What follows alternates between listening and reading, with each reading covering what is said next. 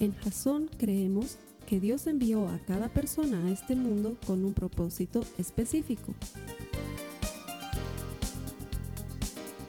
Nuestra misión es ayudarte a que tengas una relación personal con Jesús y a través de ella encuentres ese propósito para tu vida. Queremos ayudarte a alcanzar ese propósito. Es nuestra oración que este podcast te ayude a tener visión, a tener jazón.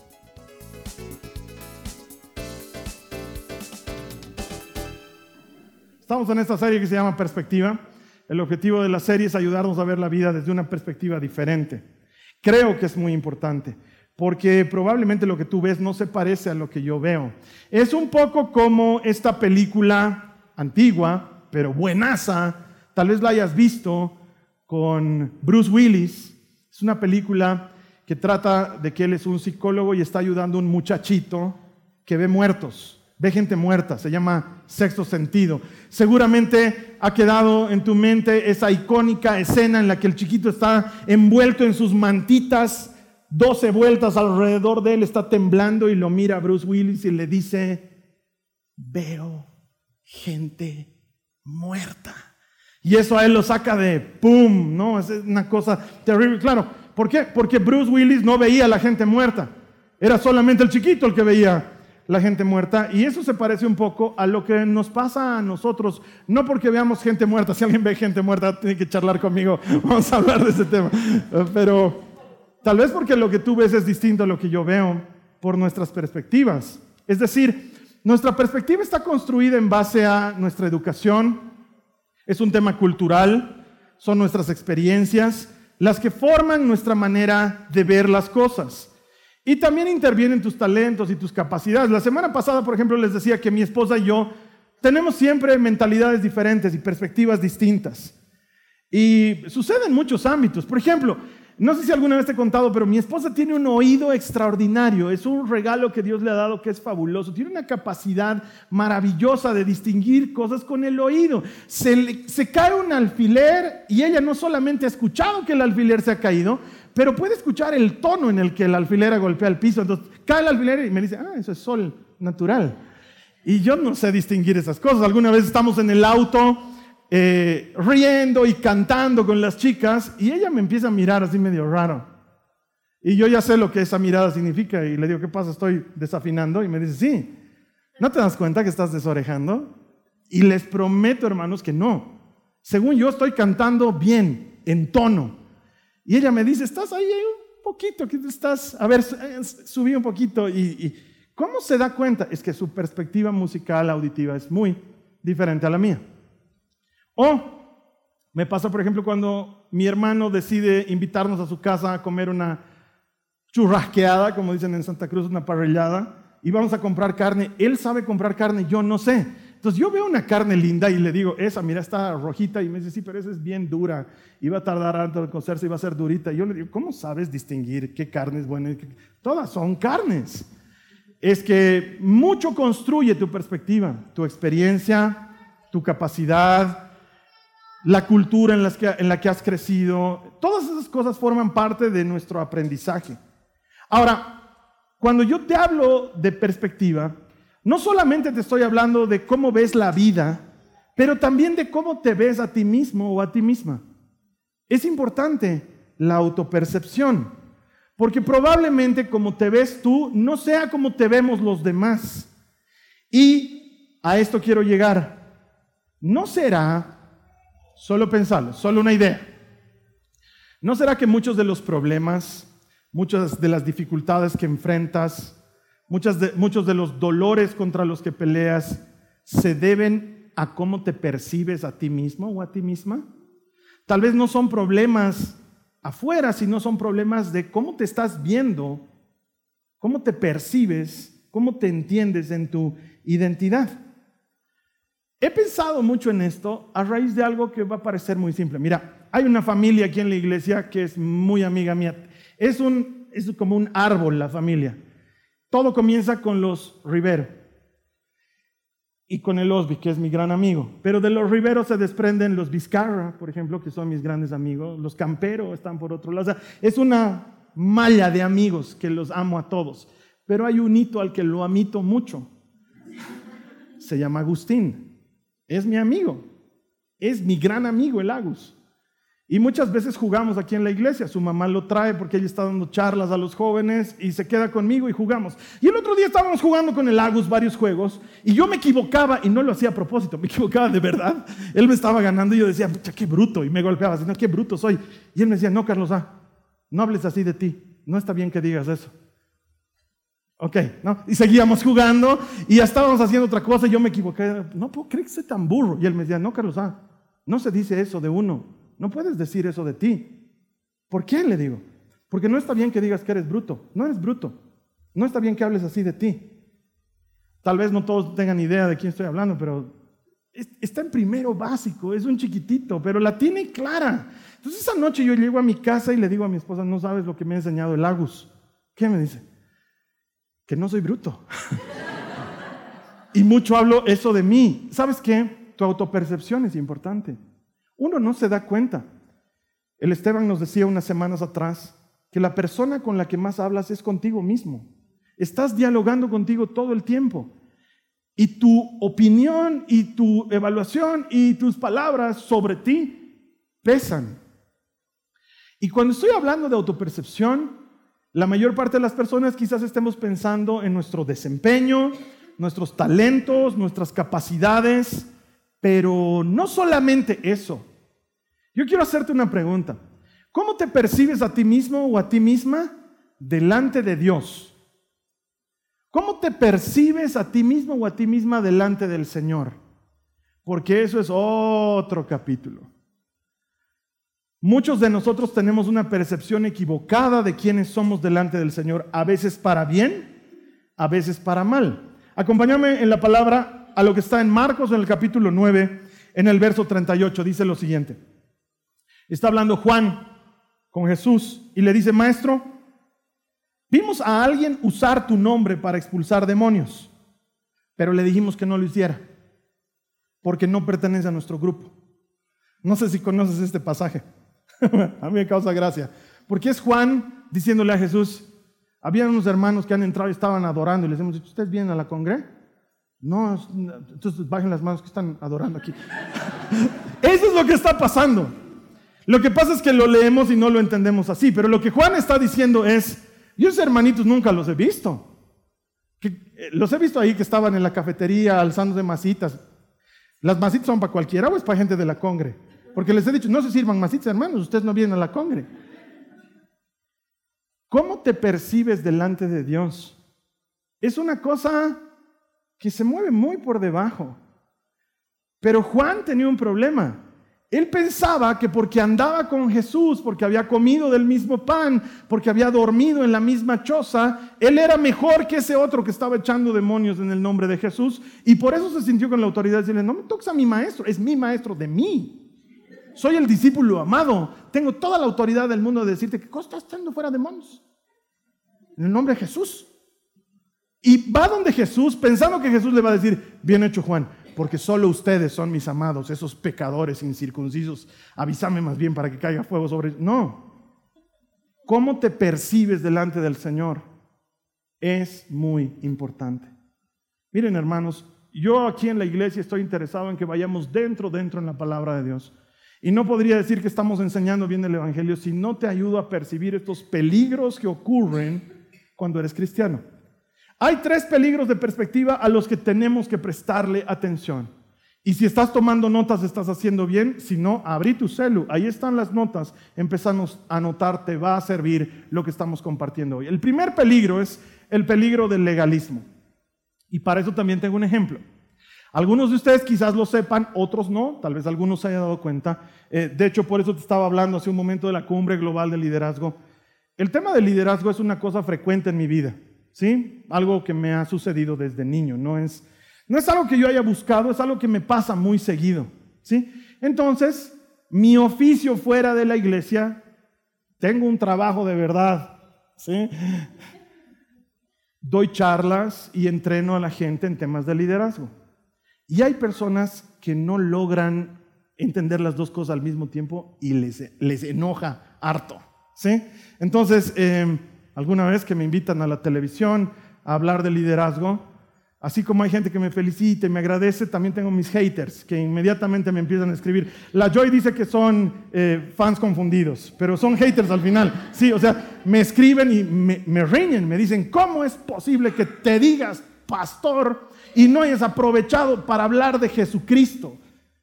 Y yo digo, es que me invitaron a hablar de liderazgo, no me invitaron a hablar de Jesucristo. Y yo quisiera que me vuelvan a invitar porque puedo hacer muchas cosas buenas a partir de eso. A fin de año del año pasado, yo estaba viendo las publicaciones de algunos de los coaches que yo sigo, porque yo también aprendo de otras personas, y uno de ellos publicó algo hermoso en Instagram para fin de año, para el último día. Yo lo leí, vi sus publicaciones y dije, wow.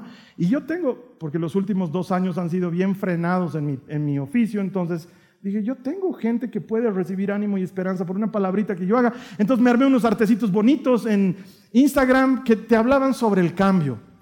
Y invitaba a la gente básicamente a decirles, a, que piensen que pueden cambiar si toman la decisión de cambiar. Era sencillito.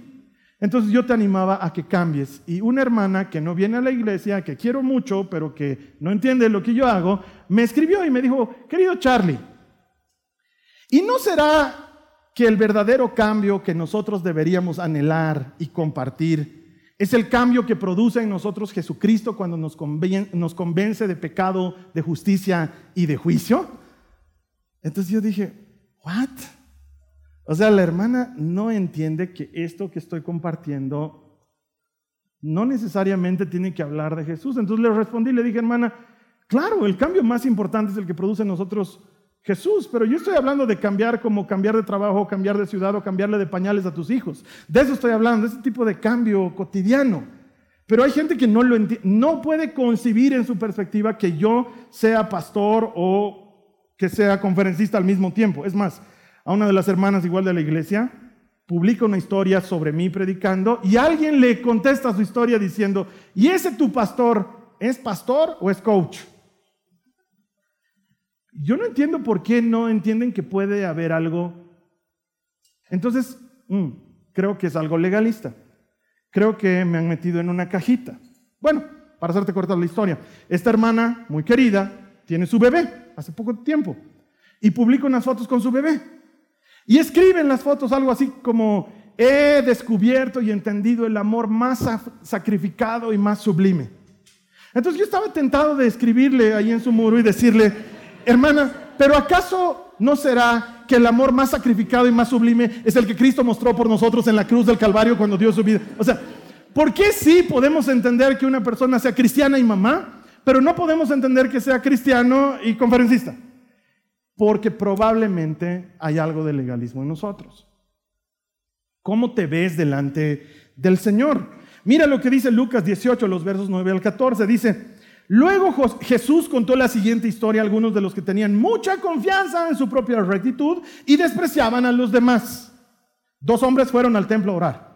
Uno era fariseo y el otro era un despreciado cobrador de impuestos. El fariseo, de pie, apartado de los demás, hizo la siguiente oración.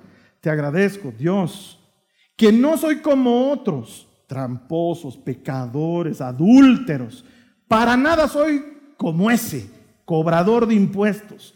Hay uno dos veces a la semana, yo te doy diezmo de mis ingresos. En cambio, dice la palabra, el cobrador de impuestos se quedó a la distancia. Ni siquiera se atrevía a levantar la mirada al cielo mientras oraba, sino que golpeaba su pecho en señal de dolor mientras decía, oh Señor, ten compasión de mí porque soy un pecador.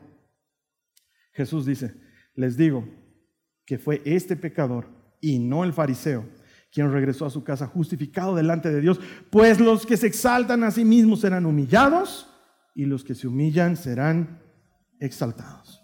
¿Cómo me considero delante de Dios? Es peligroso, la perspectiva es peligrosa, porque no es algo que sucede de forma consciente. Con el tiempo te pasa. Luego empiezas a asistir mucho a la iglesia y tu iglesia es de cierta manera y conoces a otros hermanos que son de otra manera, y entonces comparas, los seres humanos somos así, y entonces tú dices, ah, creo que mi iglesia es un poquito mejor, porque he visto que estos hermanos no hacen tal o cual cosa. Y la iglesia es diversa porque Dios, en su multiforme gracia, es diverso. Porque si nos quisiera todos igualitos, nos hubiera hecho igualitos. Pero Él ama la diversidad y eso no debería hacernos sentir mejor. Eh, una semana atrás he oficiado un matrimonio y obviamente era matrimonio, pues he ido de eterno, ¿no ve? Entonces los novios, primera vez en la vida que me han visto de eterno y un par de hermanos que estaban invitados me han visto de eterno y se notaba que estaba de eterno. Entonces me han dicho, hermano, estás de eterno. Ni siquiera predicas de eterno, me dijo uno de ellos. Y claro, es matrimonio, tengo que ir de eterno. Porque no es mejor el que predica con sus pelos parados y su camisa de jean ni es mejor el que predica de terno y corbata. Hay ministerios de música donde todos los chicos están con chapulines y pueden vestirse como quieran, y hay ministerios de música que están con togas. Y también son hermosos y ninguno es mejor que otro, solo somos diferentes. No caigas en la tentación de pensar que porque vienes mucho a la iglesia, que porque estás involucrado en algún servicio, que porque haces cierta cosa para el Señor, eres mejor que alguien más, porque ese era el problema de Juan.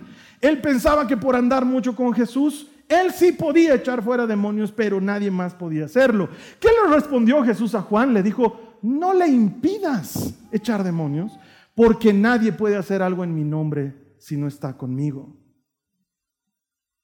Muchas veces te sientes mejor que tu marido, porque tú si vienes a la iglesia. A él tienes que traerlo a rastras, ¿no? Entonces en tu corazón, mientras estamos en la alabanza, estamos cantando, levantando las manos y lo ves a tu marido así. Lo miras y dentro tuyo dices, sucio pecador. Más bien la palabra del Señor dice, tu casa y tú serán salvos, porque si no fuera por mí en esta casa. Y ese sentimiento de superioridad no es bueno. Vas a comer a la casa de tu hermana, que a veces viene a la iglesia, a veces no viene a la iglesia, y llega la hora de almorzar y todos empiezan a comer y tú dices, un ratito, no hemos dado gracias por los alimentos. Ahora, yo te digo, ¿te va a hacer daño esa comida que ya has comido sin dar gracias a los alimentos? Te cuento que no. De hecho, la Biblia dice que Jesús comió y después dio gracias por los alimentos. Tú puedes dar gracias en cualquier momento, pero no. Como tu hermana a veces viene a la iglesia y dices, ¿cómo es posible? que no bendigan los alimentos. Es que está mi hermana, está perdida. Realmente yo no sé qué escucha en la prédica, no sé a qué va la iglesia. Y claro, justo ese domingo ha venido y la ves y mientras estás pensando eso, ella está en su celu. Entonces, claro, está jugando Candy Crush, pues. A eso viene a la iglesia. Hay un peligro en sentirnos superiores a los demás. No es correcto. No ganamos créditos con el Señor por hacer tal o cual actividad. Y quiero que entiendas esto. Nuestra identidad en Cristo no depende de nuestro desempeño, depende del desempeño de Cristo. Te lo digo de nuevo. Nuestra identidad en Cristo no depende de nuestro desempeño, de lo que hagamos. Depende del desempeño de Cristo, de lo que Él ya hizo en la cruz del Calvario, porque Él se sacrificó, tú y yo hoy somos salvos. Entonces no podemos medirnos en ese sentido y es peligroso. Unos años atrás conozco un hermano, un hermano muy querido, que me estaba enseñando algunas cosas para pastorear la iglesia y yo quiero aprenderlas. Y me dice, por ejemplo, lección número uno, muy importante, cuando haya reunión de muchos pastores, yo no me junto con el fulano, con el sutano, no me siento con el vengan, no me siento. Y yo le digo, ¿por qué? Y él me dice, porque dice la palabra del Señor en el Salmo 1 es clara, no sentaréis en mesa con escarnecedores. Y yo le digo, ¿de cómo sabes que ese hermano que me has dicho es escarnecedor? Ay, todos saben sus escándalos, Carlos Alberto, hasta en la tele sale. Hermano, le digo, me estás conociendo. ¿Cómo no sabes que yo soy el escarnecedor? Tal vez ahorita estás sentado con el escarnecedor. Es más, tal vez tú eres el escarnecedor. ¿Qué hago yo sentado contigo? ¿En serio vamos a hacer eso? Hay un peligro, la perspectiva del legalismo. Mirar la iglesia como la miraban los fariseos. Te voy a contar algunas cosas increíbles de los fariseos, del que acaba de orar diciendo, gracias que no soy como ese fulano. Los fariseos han hecho un libro para interpretar la Biblia.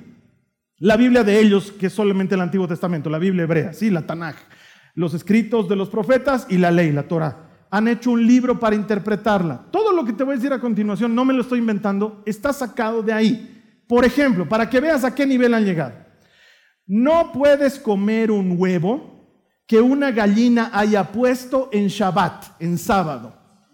¿Por qué? Porque si la gallina puso un huevo en Shabbat, eso es un esfuerzo, es un trabajo para la gallina y tú no puedes hacerte impuro comiendo ese huevo en Shabbat.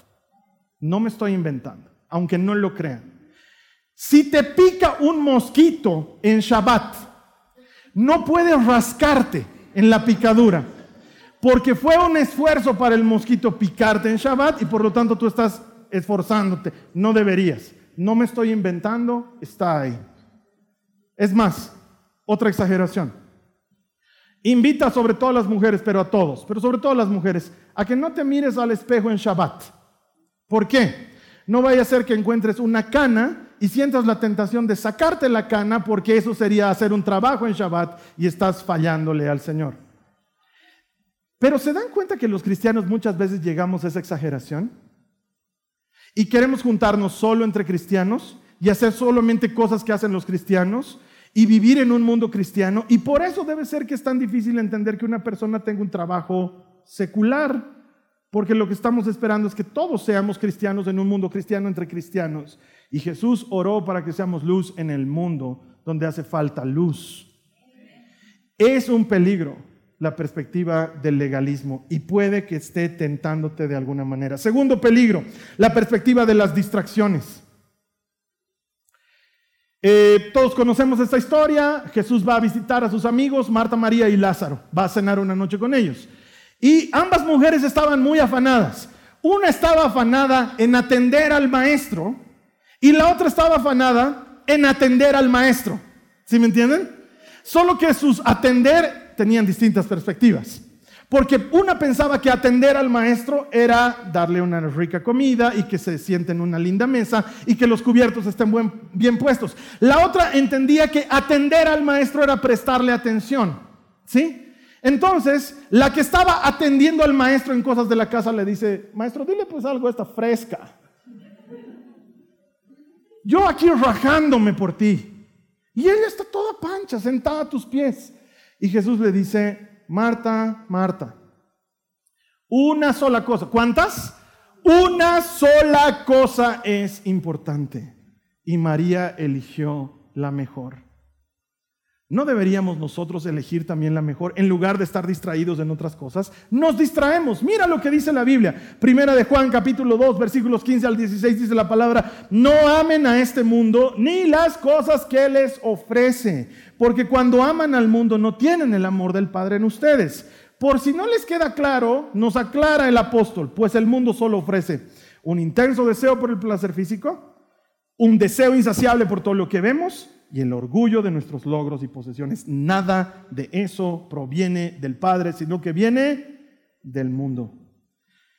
Este mundo está empecinado en que nos distraigamos en el mundo.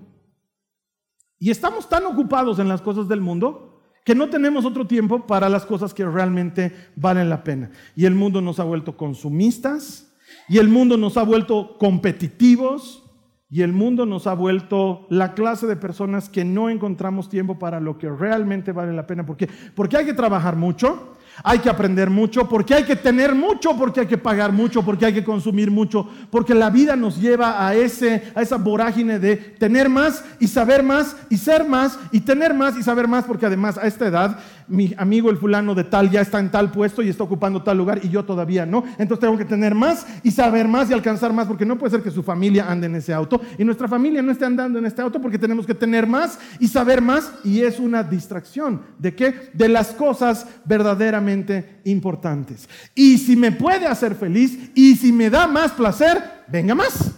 Porque no puede ser que él tenga más placer que el placer que tengo yo. Entonces, ¿por qué quieres esto, Carlos Alberto? Para más placer. Eso es lo que pasa en la vida. Solo algunos han entendido la referencia. y nos olvidamos de lo que es realmente importante. Entonces yo quiero explicarte qué es lo verdaderamente importante. Pero te lo voy a explicar con una ilustración. Haz de cuenta que tú sales de excursiones y estás llevando tu mochila con algunas cosas para comer en el camino y te estás llevando una cantimplora con agua para tomar agua en el camino. Y en la primera parte del camino vas a encontrar que hay vertientes y hay agua y hay árboles frutales, pero tú decides consumir lo que tienes en la mochila y lo que tienes en la cantimplora porque no te da confianza la naturaleza y lo vas consumiendo sin saber que más adelante lo que te vas a encontrar es un páramo desolado, todo seco, todo inhóspito, donde ya no hay vertientes, donde no hay árboles frutales, y porque consumiste lo que tenías en la mochila y en la cantimplora en el tiempo de abundancia, ahora no tienes lo que hace falta. Se parece mucho a la vida espiritual de muchos de nosotros. Tiene picos, tiene subidas y bajadas. Hay épocas en las que estoy muy bien con el Señor y siento que Él está obrando en mi vida y estoy viendo milagros alrededor mío, eh, pero no soy lo suficientemente cauto de llenar mi mochila y llenar mi cantimplora para las épocas en las que voy a estar en un valle profundo donde no siento que Dios me esté hablando, donde no siento su presencia, donde no entiendo lo que está sucediendo en mi vida. Y como no llené mi mochila y mi cantimplora, entonces luego me quejo y digo, ¿por qué el Señor me ha abandonado? Y no es que me ha abandonado, sino que en la época de abundancia, como todo está bien, ¿para qué voy a ir a ver de Chosen a la iglesia si puedo ver en mi casa? ¿Qué gran cosa me puede enseñar el Carlos Alberto que no pueda ver yo en mi casa también y que no supiera yo de Biblia? Y hemos puesto una reunión de oración una hora antes de The Chosen para los que quieran venir a orar. Ah, pero ya oro pues, los domingos. Bien, estoy además con el Señor. Me levanto, oro, me duermo, oro, leo mi palabra, estoy al día con mis planes de lectura, todo bien. ¿Qué estás haciendo? Estás menospreciando lo verdaderamente importante, porque nunca es suficiente. Una hermana me hablaba la semana pasada y me decía, Carlos Alberto, no me puedes hacer eso. Ya estoy viniendo los sábados con los jóvenes. Los domingos vengo a la congre. Ahora va a haber martes y jueves de Chosen. Y yo quiero pasar la escuela bíblica los miércoles. Voy a vivir en la iglesia. Y yo le decía, bienvenida. Hay harto espacio aquí adentro. Y eh, eh, eso se suele hacer. O sea, yo no quiero atosigarte. Entendeme. En Jasón respetamos los feriados. No queremos que te separes de tu familia. No imponemos las cosas. Nada es obligatorio. Pero ponemos actividades para que te nutras de ellas. ¿Por qué? Porque una cosa es importante, dice Jesús. Solo una. María eligió la correcta y no le será quitada. Sobre todo eso, no le será quitada. Lo más importante en la vida de un cristiano es conocer a Dios y amar a Dios. Esa debería ser nuestra obsesión constante. ¿Cómo puedo hoy conocerle más y amarle más? Por eso no entra bien en mi cabeza cuando un hermano me dice, hermano, el sábado, lo que hemos hecho en la noche el sábado cuenta para el domingo, no ve, ya no tengo que ir el domingo. Por eso, ustedes piensan que yo bromeo cuando digo, por si acaso mañana hay iglesia, esto no reemplaza el domingo. Lo estoy diciendo en serio, porque hay hermanos que dicen, no, sábado ya he ido, ya domingo, ya para qué voy. O sea, yo no me imagino que cuando tú estás con tu amado, con tu amada, le digas, lunes ya nos hemos visto, martes descansaremos. Muy absorbente eres. Quiero tener un poco de vida también. Gimnasio, amigos, otras cosas quiero hacer. Cuando estás enamorado, el tiempo no es suficiente. Conocer a Dios, amar más a Dios, debería ser nuestra obsesión permanente. Porque muchas veces nos descuidamos de lo que es verdaderamente importante para enfocarnos en cosas que son pasajeras. Y solo cuando Dios ocupa el primer lugar, Luego tu familia es importante, es muy importante. Y luego amistades significativas son muy importantes porque tienes las cosas en orden. Mira lo que dice Pablo en Filipenses en el capítulo 3, en el verso 8. Dice, así es, todo lo demás no vale, ¿qué dice ahí?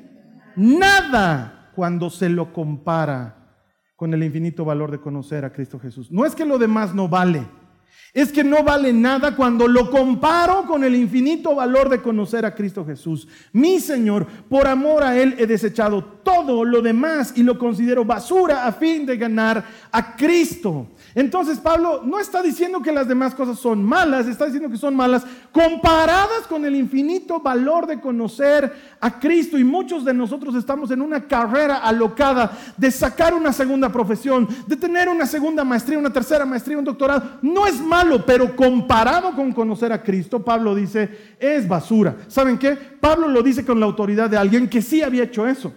¿Sabían ustedes que Pablo hablaba cuatro idiomas? En su época eso es Un nivel de estudios extraordinario, porque no solamente sabía escribir, sino que sabía escribir en cuatro idiomas. Él hablaba arameo, hebreo, griego y latín. Para esa época era muy estudioso. Y él dice, todo esto comparado con Cristo es basura. No sirve de nada. Porque comparado con conocer a Cristo, todo esto más bien hasta ha sido pérdida de tiempo. ¿Para qué me metí tanto en esto? Y podía haberme dedicado más a lo que él dice. Quiero conocerle más y amarle más porque eso es lo que verdaderamente vale. Entonces, tu perspectiva cambia cuando lo que sea que estás haciendo lo comparas con el valor de conocer a Cristo. Me ha tocado asistir a muchas personas en su lecho de muerte. He celebrado, he oficiado más funerales que matrimonios en mi vida. He estado ahí en la clínica o en la cama, en la casa de cuando alguien ha muerto, muchas veces, más de las que quisiera. Y cuando estoy en ese momento, la gente nunca me dice, ah, era que estudie una carrera más, ¿por qué no he aprovechado? Carlos Alberto, era que me compre un autito más, mira, me faltaban 50 dólares y hubiera cubierto la cuota. le dejaba con la deuda a mi mujer, ¿qué son? No, nada. ¿Sabes de qué se arrepiente la gente? ¿Cuántas veces me han dicho cómo hubiera querido conocer a Cristo a tu edad? ¿Cómo hubiera querido tener el tiempo para llevar a mi familia a la iglesia? ¿Cómo hubiera querido dedicarme a mi familia un poco más y no lo que he perdido en la oficina, en el trabajo, en los viajes? No tengo nada en contra que viajes, viaja todo lo que quieras. Pero comparado con Cristo no debería valer tanto. Eso es lo que nos dice la palabra. Y por último, el último peligro es la perspectiva del conformismo espiritual. Y también te quiero poner un ejemplo. Cuando era jovencito, igual que hacen los chicos ahora en los grupos de jóvenes, teníamos actividades, un día nos fuimos a la piscina. Nosotros habíamos acomodado nuestra toallita ahí, nuestras mochilitas, y estábamos ahí al borde de la piscina con nuestros pies remojándose en la piscina. Y uno de nuestros amigos llegó tarde. Lo vemos llegar, entra corriendo desde afuera, gritando, perdón, perdón, perdón, porque había llegado tarde, como si fuera algo malo. Estamos en un día de piscina, no es algo a lo que tienes que llegar puntual. Pero desde que llega cerca de la piscina, bota la mochila, se saca la camiseta, se saca los zapatos y se mete de cabeza a la piscina. Nosotros que estábamos con nuestros piecitos ahí remojando, este tipo era un loco de la piscina. Salía y se volvía a meter, subía al trampolín, se volvía a meter. Gracias a lo que hizo en ese día, se ganó su apodo que le duró para toda la vida. Hasta el día de hoy le decimos Tibu por tiburoncín. Porque eso parecía. Es más, es un jasonauta. Ahorita me está viendo en línea. Tibu escribía ahí abajo. Amén. Tú sabes, estoy diciendo la verdad. ¿Qué manera de disfrutar la piscina? Hay dos tipos de personas. Los que vamos a la piscina y metemos nuestros pies y nos mojamos un poquito. ¡Ay, está fría! Y los que disfrutan la piscina como si fuera la última vez que van a ir a la piscina y están ahí hasta que su cuerpo se vuelve como un chuño de arrugado porque aman la piscina. Ok, eso es lo que necesitamos con Cristo.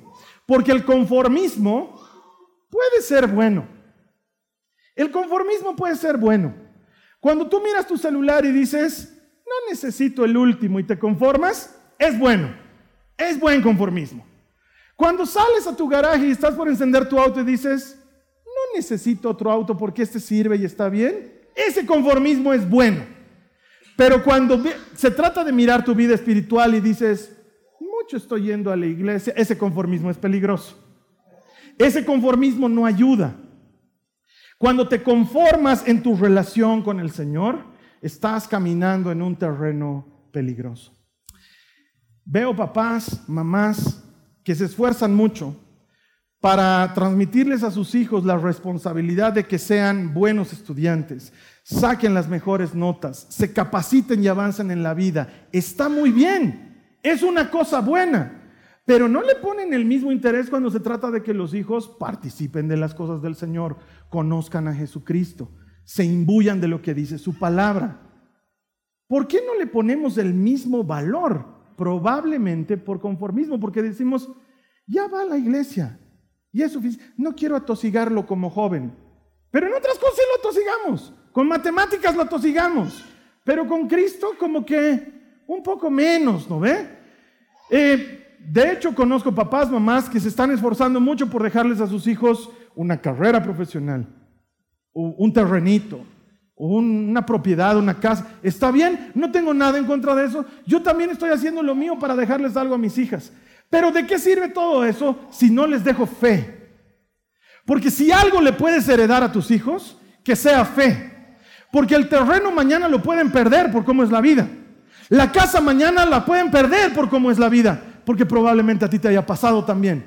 Pero cuando tienes a Cristo, ya sea que vivas o que mueras, todo está en calma. ¿Por qué? Porque Él está en control. Si hay algo que yo debería heredarle a mis hijos, es fe en Jesucristo. Porque la tormenta va a golpear, el viento va a azotar, la lluvia va a caer, pero la casa construida sobre roca, esa permanece firme, porque está en Jesucristo. Si algo quieres legarle a tus hijos, legales a Cristo. Pero muchos de nosotros nos distraemos. Y claro, como los amigos, la fulana, ¿no ve? Sus hijos. ¿A qué universidad están yendo? A tal universidad. Hay que rajarnos. Hay que mandarlos a la misma universidad, pues si no los chicos están en desventaja. Están en desventaja. ¿Cuál es la desventaja? Yo te voy a decir cuál es la desventaja. No tener a Cristo es la desventaja. Este mundo sin Cristo es una gran desventaja. Pero este mundo con Cristo es todo lo que necesitamos. El conformismo espiritual es muy peligroso. Pobre hermana, yo también voy a aplaudir. Amén.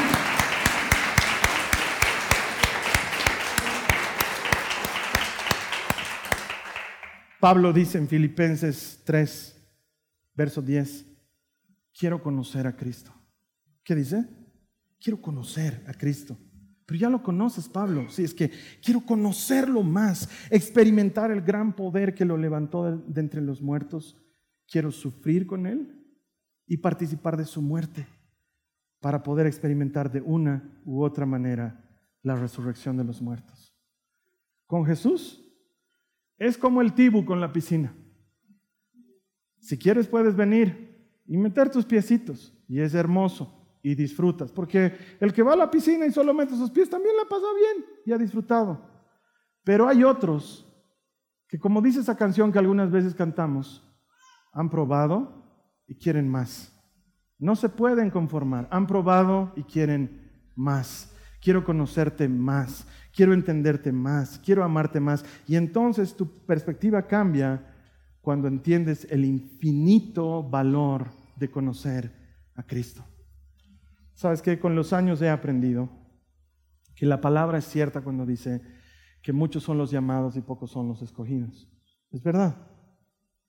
Eh, puede sonar feo, porque hay gente que piensa que el reino es para todos, pero muchos son los llamados y pocos son los escogidos. Pero también he aprendido que uno se hace escoger. Uno se hace escoger. Y tengo pruebas bíblicas al respecto. Eh, no sé si has escuchado hablar del profeta Eliseo. Eliseo se enteró que su maestro Elías se iba a ir con el Señor. Eliseo ha visto todo lo que hacía Elías sanaba enfermos, resucitaba muertos, multiplicaba alimentos y él dice, he probado y quiero más.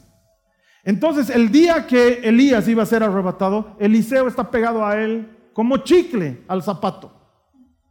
Y Eliseo está como, ¿sabes qué, hermano? Anda a tu casa, tu mamá te debe estar llamando, a ver, anda. Y Eliseo, ¿qué le dice? Vive el Señor en cuya presencia habito, que no me voy a apartar de ti.